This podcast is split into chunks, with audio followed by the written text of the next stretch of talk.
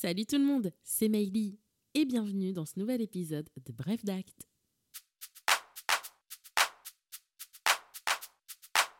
J'ai le plaisir de vous retrouver pour une nouvelle saison, suite à un été qui finalement n'a pas été si paisible que ça, malgré les grandes vacances et la conjoncture actuelle.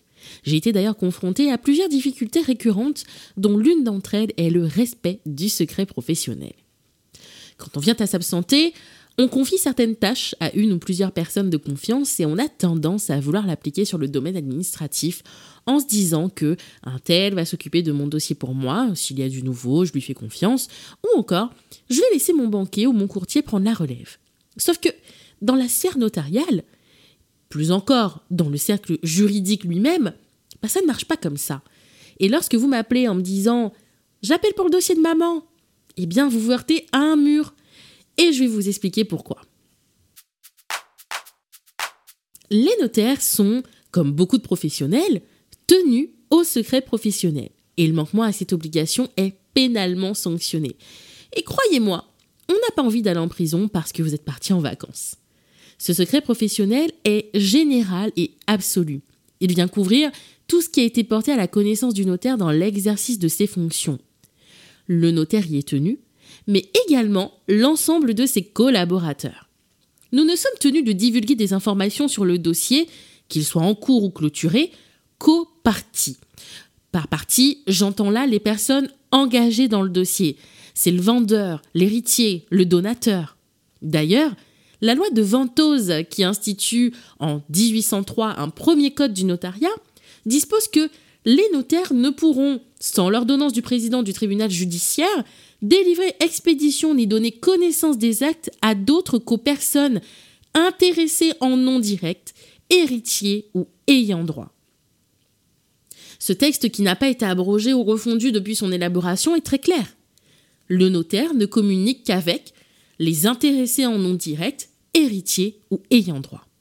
Plus encore, notre règlement national prévoit que le notaire doit refuser de donner communication des actes déposés en son office sauf aux parties elles-mêmes, leurs héritiers ou ayant droit ou leurs mandataires ou toute personne autorisée par la loi ou par décision judiciaire qui auront à justifier de leur identité et de leur qualité. Cela veut dire que dans une vente, par exemple, nous sommes tenus d'échanger qu'avec le vendeur et l'acquéreur qui sont les parties à l'acte. Nous n'avons pas, sauf votre autorisation expresse, la possibilité de communiquer des informations à vos parents, vos enfants, vos frères et sœurs, amis alliés, et cela vaut aussi pour les agences, courtiers, banquiers et autres interlocuteurs qui pourraient être liés de près ou de loin à votre opération. Il vous faut donc faire quoi? Ben, Anticiper.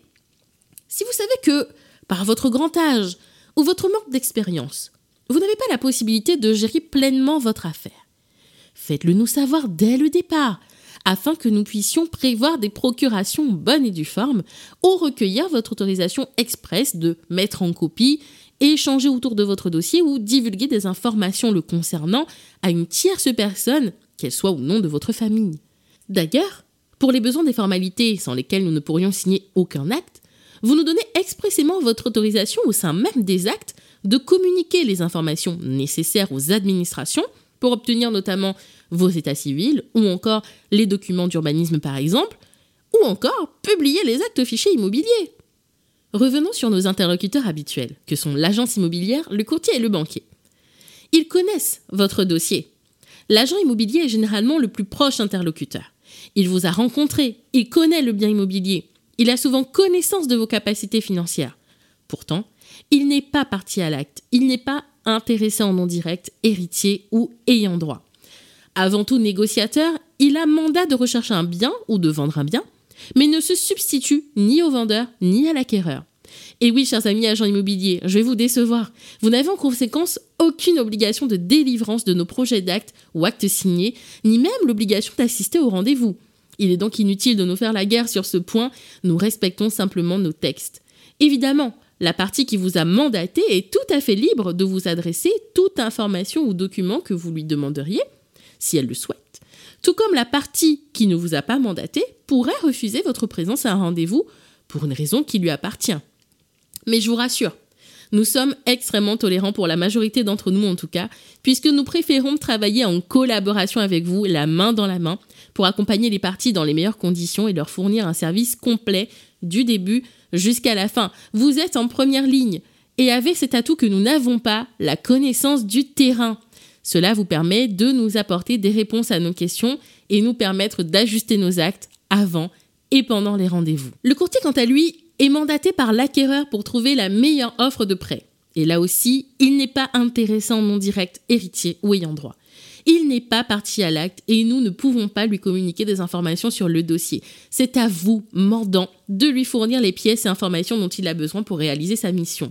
Le paiement de ses honoraires appartient à celui qui l'a mandaté, bien que, dans un souci de simplicité, le notaire puisse inclure ses frais à vos déblocages de fonds et procéder au virement des 10 honoraires.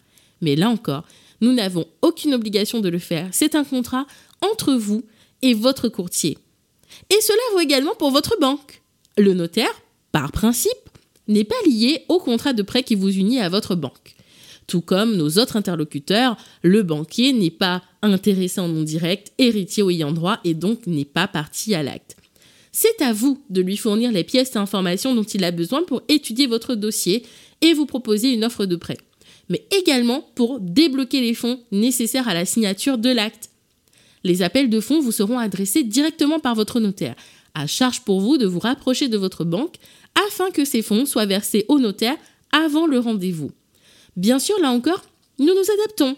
Émettons une copie ou adressons directement les appels de fonds à vos banques pour éviter des oublis ou tout simplement respecter le process de certaines banques qui exigent que les appels de fonds émanent directement du notaire, mais il vous appartient quand même de vous assurer du déblocage des fonds par votre banque. Par exception, la banque peut être partie à l'acte. C'est notamment le cas lorsque votre prêt est garanti par une garantie qui doit être prise par acte notarié tel qu'une hypothèque légale ou conventionnelle.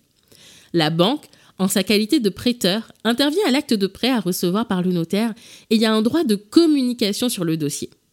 Dans ce cas, le notaire procède au déblocage des fonds directement auprès de la banque. Mais attention, vous devez être bienveillant quant au déblocage des fonds et être tenu de débloquer vos fonds personnels ou apports personnels et de vérifier l'effectivité des virements. Nous mettons tout en œuvre pour respecter scrupuleusement notre secret professionnel, mais malheureusement, son respect se heurte aux nouvelles technologies. Les communications se font en effet de plus en plus par téléphone ou par mail. Il est impossible pour nous, notamment si on ne vous a jamais rencontré, d'attester que vous êtes bien l'interlocuteur au bout du fil. Cet été, par exemple, j'ai été confrontée à des conseillers patrimoniaux qui voulaient savoir quand seraient virés les prix de vente de leurs clients, ou encore des experts comptables qui demandaient des informations sur les comptes clients ou opérations. Malheureusement par téléphone, et c'est évident, je suis dans l'incapacité de vérifier l'identité de la personne au bout du fil, ni ses habilitations, surtout en cette période où nous faisons de plus en plus l'objet d'escroqueries téléphoniques. Et oui, non seulement elles se multiplient, mais elles sont de plus en plus travaillées. Si nous prenons le soin de vérifier à plusieurs reprises vos adresses mail, nous ne sommes pas à l'abri d'une faute de frappe ou d'un piratage, qui vient là aussi compromettre le secret professionnel. D'ailleurs, nombreux sont encore les clients à ne pas avoir une adresse mail personnelle et à nous communiquer les adresses de leurs partenaires et familles. Là aussi, la communication sur l'adresse mail de votre sœur ou votre fils se heurte au secret professionnel. Là encore, c'est pas facile pour nous de savoir si c'est vraiment votre adresse personnelle, notamment quand on a bogos33.gmail.com ou princesse-ici.hotmail.fr. Je veux bien croire que c'est votre adresse personnelle, mais bon, c'est pas nom, point, prénom, euh, hâte quelque chose. Pensez à nous communiquer des adresses mail personnelles et fiables, notamment lorsque vous souhaitez signer par procuration. Ces dernières sont aujourd'hui à plus de 60% dématérialisées, ce qui est d'ailleurs regrettable, car non seulement les parties ne prennent plus le temps de venir signer leurs actes à l'étude, ne lisent pas toujours les projets et même les procurations qu'on leur envoie, et en plus, leurs signatures ne sont plus certifiées par un notaire ou un officier d'état civil, mais un outil informatique. C'est pour cela que nous privilégions au maximum les rendez-vous en présentiel à l'office. Non seulement c'est plus sympa de vous voir, mais en plus, on est sûr que nos échanges resteront dans le bureau. Vous l'aurez compris, le notaire est avant tout votre confident et agit dans l'intérêt des parties et en respect des règles déontologiques de la profession. J'espère que vous aurez appris quelque chose aujourd'hui en écoutant cet épisode et que vous comprendrez mieux lorsqu'on vous dit non par téléphone, qu'on vous demande de venir, qu'on vous demande une adresse mail personnelle, c'est pas pour vous embêter, c'est qu'on n'a pas le choix. Et moi je vous dis à bientôt